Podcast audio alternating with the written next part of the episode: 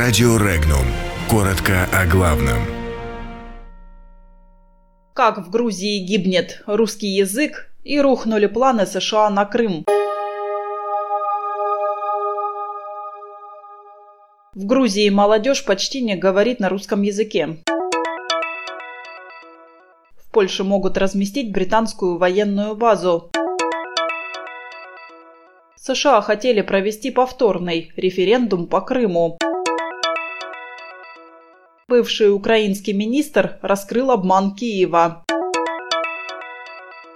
На полях Санкт-Петербургского экономического форума заявили о нефтяных запасах в Арктике.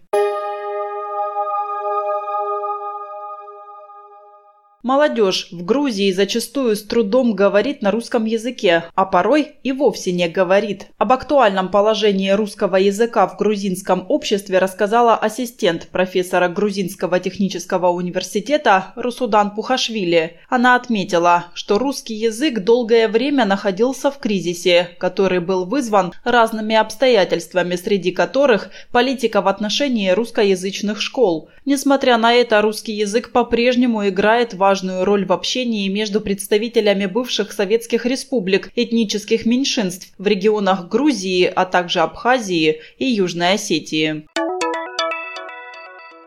Британский политик, лидер евроскептиков в консервативной партии Джейкоб Рисмок заявил, что Польше, кроме американской, нужна еще и британская военная база. По его мнению, постоянная британская база в Польше подтвердила бы обязательства Лондона, гарантированные статьей 5 Устава НАТО, которая потенциально грозит России коллективным вооруженным ответом.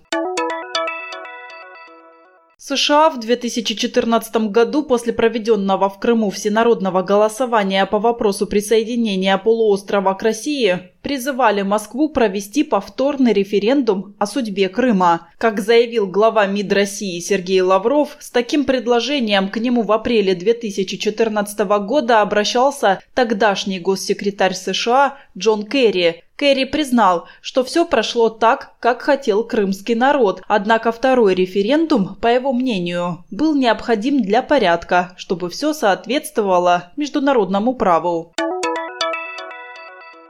Нарушение Киевом договоренностей с Москвой привело к серьезному осложнению отношений двух стран. Украинские власти оказались в тупике. Об этом заявил бывший министр транспорта и связи Украины Евгений Червоненко. Во многом отношения между сторонами так сложились, потому что власти Украины кидали и обманывали договоренности с Россией, сказал он и добавил, что Киев должен прямо предложить Москве перевернуть страницу сложных отношений.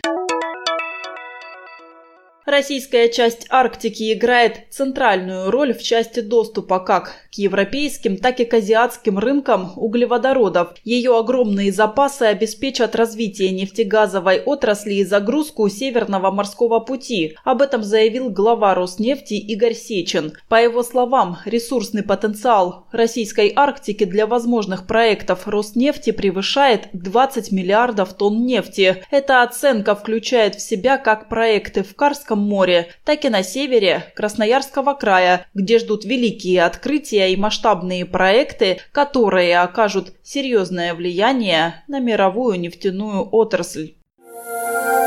Подробности читайте на сайте Regnum.ru.